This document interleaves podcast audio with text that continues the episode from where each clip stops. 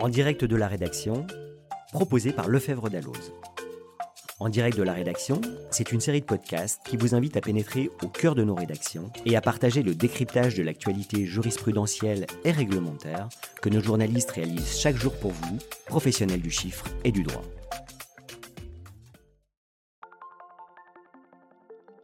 Monsieur décide de crypter son poste informatique sans autorisation de son employeur qui ne peut plus consulter ses fichiers professionnels. Madame, esthéticienne, salariée d'un institut de beauté, propose d'offrir aux bonnes clients de son employeur des soins à domicile à moindre prix et empoche les gains. Ces comportements sont-ils possibles en entreprise? Que risque le salarié? Ces situations, qui ont donné lieu à des décisions de jurisprudence, sont l'occasion pour nous de faire le point sur la problématique de la mauvaise foi du salarié et du manque de loyauté dans ses relations de travail. Bonjour à toutes et à tous, je suis Angeline Doudou et aujourd'hui je reçois Sophie André, journaliste juridique aux éditions Lefebvre d'Alloz. Bonjour Sophie, ravie de te revoir. Ravie de te revoir également. Alors aujourd'hui, on va évoquer ensemble l'obligation de loyauté du salarié, mais aussi sa mauvaise foi. Et oui, ça arrive. Est-ce que tu peux nous dire sur quel fondement juridique repose cette obligation? Bien sûr. Alors, l'obligation de loyauté est une composante essentielle du contrat de travail. Et pourtant, ce principe ne découle pas du Code du travail, mais de l'article 1104 du Code civil. Et cet article impose que tout contrat soit exécuté de bonne foi. La bonne foi s'oppose à la mauvaise foi. Et là, c'est une notion plus jurisprudentielle. La mauvaise foi, c'est agir avec une intention malhonnête, en connaissance de cause. Alors, comme nous sommes dans un podcast juridique, je vais te demander si tu veux bien nous donner une définition de ce que recouvre la loyauté du salarié. En fait, ça recouvre une multitude de situations et la jurisprudence est très abondante sur le sujet. Mais pour résumer, le salarié respecte son obligation de loyauté envers son employeur dans plusieurs cas de figure. Premièrement, il va rejeter tout comportement moralement et ou pénalement répréhensible et ayant un impact sur son entreprise. Deuxièmement, il se montre fidèle à son entreprise. Autrement dit, on lui interdit d'exercer une activité concurrente pendant toute la durée de son contrat. Par extension, l'obligation de loyauté recouvre également le fait de se montrer discret à l'intérieur de l'entreprise comme à l'extérieur. Mais je te propose qu'on en reparle dans un prochain podcast. Plus généralement, le salarié doit refuser de porter préjudice à ses collègues et d'agir dans l'intérêt contraire de celui de son entreprise. Mais ce que tu me dis là, ça me rappelle un podcast qu'on avait fait ensemble il y a quelques mois sur la liberté d'expression. Est-ce que ça a un lien avec cette liberté d'expression? Alors c'est vrai que dans les contentieux, les deux euh, peuvent être souvent associés et la frontière est parfois un peu ténue. Dans une jurisprudence récente, euh, une salariée avait tenu des propos mensongers mettant en cause l'entreprise et ses dirigeants, et dont le caractère vexatoire et humiliant a été reconnu. Et la Cour de cassation a retenu une violation de l'obligation de loyauté par la salariée, mais aussi un abus de sa liberté d'expression. Si j'ai bien compris ce que tu nous as dit tout à l'heure sur la définition de la loyauté du salarié, un salarié qui est donc loyal doit rejeter tout comportement moralement et ou pénalement répréhensible qui a un impact sur son entreprise. Est-ce que tu peux m'en dire plus? En fait, le salarié ne sera pas loyal si, par exemple, il use de tromperies, de manœuvres, s'il commet des indélicatesses, s'il fait, pratique un vol ou des malversations qui ont un lien avec son activité professionnelle. Ce sont souvent d'ailleurs des comportements sanctionnés par le Code pénal. Alors, te connaissant, parce que nous avons fait déjà quelques podcasts ensemble, je suppose que tu as des exemples à nous donner. Oui, effectivement. Ce sera le cas, par exemple, si le salarié va falsifier ses certificats d'arrêt de travail ou euh, s'il établit des fausses notes de frais. Le salarié va également manquer à son obligation de loyauté, par exemple, s'il profite de ses fonctions pour favoriser une société sous-traitante dont il est le gérant, ou euh, si par exemple il se tribue euh, une prime ou une augmentation de salaire.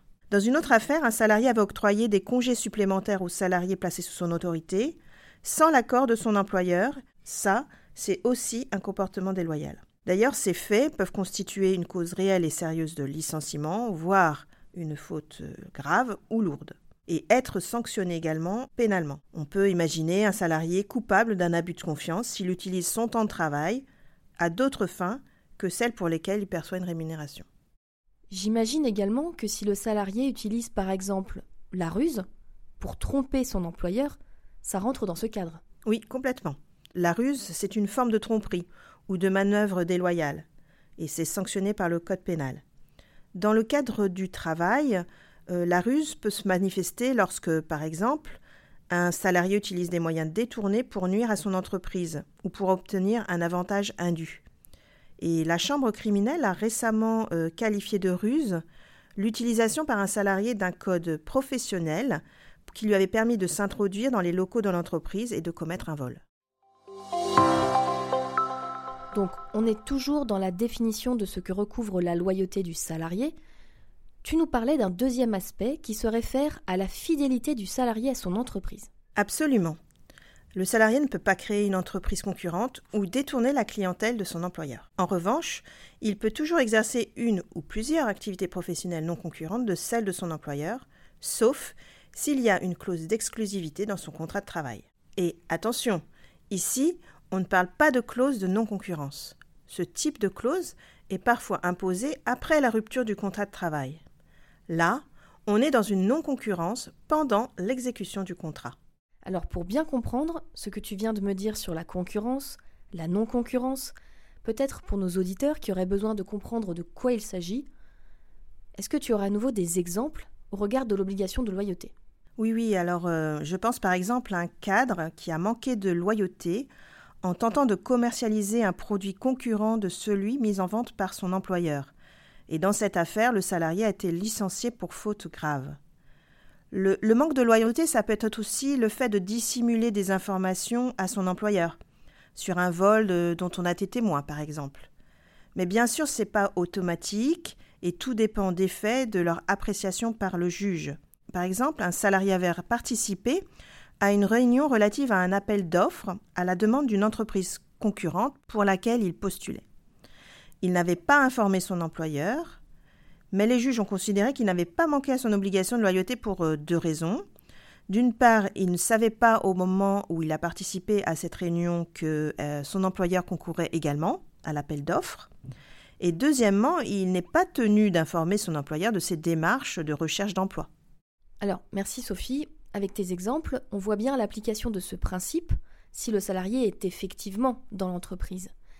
Mais est-ce que ça s'applique de la même façon s'il est en arrêt de travail ou si son contrat est suspendu, par exemple, pendant ses congés payés. Oui, oui, même si le contrat de travail est suspendu, euh, le salarié reste tenu à son obligation de loyauté et de fidélité envers son employeur. Par exemple, un salarié en congé payé a été licencié pour faute grave, pour avoir travaillé pour une entreprise concurrente pendant ses congés payés, et l'employeur n'a même pas eu à porter la preuve du préjudice. Pendant un arrêt maladie, c'est un petit peu différent car les juges considèrent que l'exercice d'une activité, qu'elle soit professionnelle, bénévole ou une activité de loisir, pendant un arrêt provoqué par la maladie, ne constitue pas en lui-même un manquement à l'obligation de loyauté. Mais un, licenciement peut tout à fait être jugé justifié si l'activité du salarié pendant sa suspension de contrat pour cette raison euh, cause un préjudice à l'employeur ou à l'entreprise. Alors le, préjudice peut résulter de l'exercice de l'activité concurrente à celle de l'employeur, mais aussi euh, du fait que par cette activité, l'état de santé du salarié va s'aggraver. Pour nos auditeurs qui n'auraient pas le temps de réécouter ce podcast, qu'est-ce qu'on peut retenir en trois points, Sophie? Alors je dirais premièrement, pendant la durée du contrat de travail, le salarié doit rejeter tout comportement moralement et ou pénalement répréhensible pouvant avoir un impact dans l'entreprise. Deuxièmement, le salarié doit faire preuve de fidélité envers son entreprise. Autrement dit, il a interdiction d'exercer une activité concurrente pendant toute la durée de son contrat. Et il ne doit pas non plus profiter de ses fonctions pour se procurer des avantages personnels. Troisièmement, enfreindre ces principes, c'est courir le risque pour le salarié de se faire sanctionner il encourt en effet un licenciement disciplinaire, voire des dommages d'intérêt et des sanctions pénales. Merci beaucoup Sophie pour ce tour d'horizon très complet et très clair de l'étendue de l'obligation de loyauté du salarié. je comprends bien qu'en ce domaine, comme dans bien d'autres, tout est souvent une question de mesure. Merci à toutes et à tous pour votre écoute et votre fidélité. Avec Sophie, on vous donne rendez-vous très bientôt pour un prochain podcast consacré cette fois-ci à l'obligation de loyauté de l'employeur envers ses salariés.